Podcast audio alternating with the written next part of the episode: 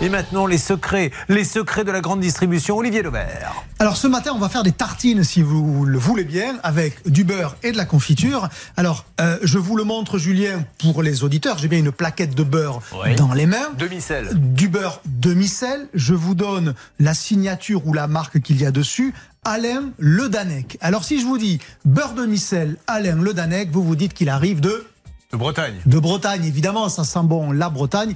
Eh bien, pas du tout, parce que quand vous retournez le paquet de beurre, et je vais vous apprendre aussi comment vous pouvez avoir l'origine des produits que vous achetez, vous avez ce qu'on appelle un petit code emballeur. Ça ressemble à un code postal. C'est euh, deux chiffres, un point et trois chiffres, un peu comme un code postal. Et là, je lis 62 510. Ça veut dire qu'il vient du Pas-de-Calais. Donc, le beurre que j'ai dans les mains, Julien, qui est euh, du beurre de micelle, encore une fois, qui s'appelle Alain Le Danec, qui fleure bon la Bretagne, au moins en termes de marketing. En réalité, et c'est pas pour ça qu'il est mauvais, et c'est pas illégal non plus, mais c'est juste pour vous apprendre à vous, pensez vraiment Non, mais vous pensez vraiment qu'ils ont utilisé ce nom-là pour que les gens se disent je veux du, du nom breton Parce que ça peut être un homme du Pas-de-Calais qui s'est installé en Bretagne. Ça, ça pourrait l'être effectivement, mais un monsieur qui s'appellerait Le Danec, dans l'imaginaire populaire, hmm. la probabilité qu'il soit breton est plus forte que d'être basque, par exemple. Et donc, en fait, là, encore une fois, je vous le redis, il n'y a rien d'illégal. C'est juste que ben, vous avez toutes les informations si vous le souhaitez pour le savoir. Donc, je vous explique comment marche ce fameux petit code emballeur que vous retrouvez sur tous les produits laitiers, sur tous les produits dans lesquels il y a aussi de la viande, les jambons, les plats cuisinés.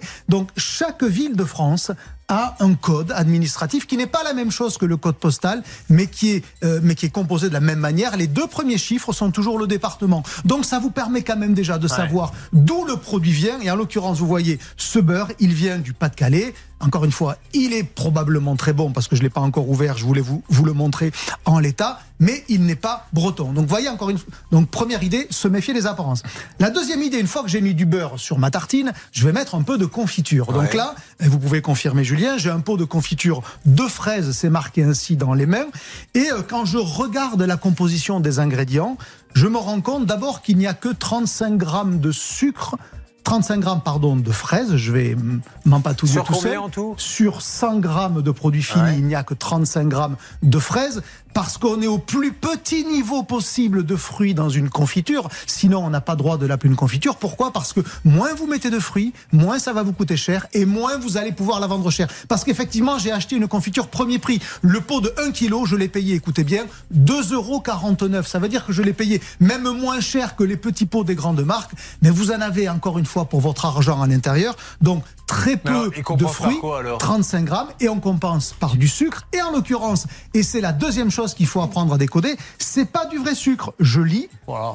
Il y a quelque chose de vrai à l'intérieur. Sirop de glucose fructose. Alors le sirop de glucose fructose, c'est ce qu'on appelle un produit ultra transformé. On prend du blé ou on prend du maïs, on récupère l'amidon et puis ensuite on en fait du sucre que l'on reconstitue sous forme de sirop. Pourquoi? D'abord parce que c'est moins cher que le vrai sucre et donc c'est une façon pour les industriels encore une fois de faire baisser le prix du sucre et donc du coup de vous proposer un produit qui est moins cher. Deuxième intérêt, ça se met plus facilement en œuvre, c'est plus facile. Vous versez dans la cuve non pas du sucre qui va mettre du temps à se mélanger aux fruits. Quand vous faites de la confiture à la maison, tout le monde le sait, il faut laisser le temps que le sucre mmh. imbibe les fruits. Et bien là, quand vous mettez du sirop dessus, c'est beaucoup plus facile à faire. Le temps, c'est de l'argent. Si non seulement ça sucre pour moins cher, ça prend moins de temps pour préparer la confiture et que vous mettez moins de fruits à l'intérieur, c'est comme ça que vous avez un produit qui est, moins cher. Elle a quand même du goût à ce prix Bien sûr, elle, a eh ben goût, elle a goût de fraise, mais elle n'est pas faite avec du vrai sucre. Je suis pas nutritionniste, mais tous les nutritionnistes sont assez sceptiques sur, le sucre, sur le sirop de glucose fructose parce que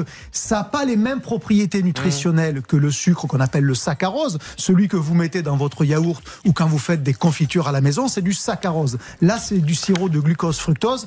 Les nutritionnistes hein. ne sont pas les plus fans de ce produit-là. C'est fou et passionnant parce que qui prend le temps de décrypter l'étiquette? Vous voyez trois pots de confiture, vous en voyez un 4, un à 2, vous dites je prends celui à 2. Vous voyez des belles fraises sur l'étiquette, vous voyez top Parce que c'est réussi, parce que c'est assez joli.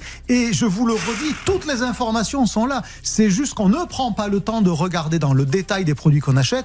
Le beurre Alain Le Danec, il hmm. ne disait pas qu'il était breton, donc il ne mentait pas, mais il me le laissait à penser, sauf si je le vérifiais, c'était bien écrit dessus. Mais oh, tout le monde se fait avoir. Regardez, là, aujourd'hui, on a Kevin et Jason qui ont des problèmes. Si ça se trouve, on est en train de se faire avoir, ces deux escrocs. mais non, mais sur l'étiquette on a l'impression d'avoir deux témoins qui ont des problèmes. Euh, c'est vrai qu'on se dit il faut les aider. Mais si ça se trouve, Maître Nakovic, on a deux escrocs là qui, sont en train. On va découvrir. Vous garantissez que vous êtes 100% pur sucre. Ah oui, il faut, vérifier. Oui, c'est un vrai, vrai problème. Allez, on s'occupe de vous. C'est parti. Ça se passe dans quelques instants. Ben, merci beaucoup, euh, Monsieur Olivier Dever, qui, je tiens à le dire et je la salue, est venu avec sa fille ce matin. Alors qu'il n'est pas avec nous dans le studio, hein, qui euh, déambule. Pour comment ça se Vous en avez la garde? Qu'est-ce qui se passe Parce qu'elle est passionnée des, des, choses du commerce et de la consommation. Ah. Et donc, euh, elle s'intéresse à ce que je peux raconter. Oh, dites la vérité. Enfin, j'espère. Hervé Pouchol lui a tapé dans l'œil.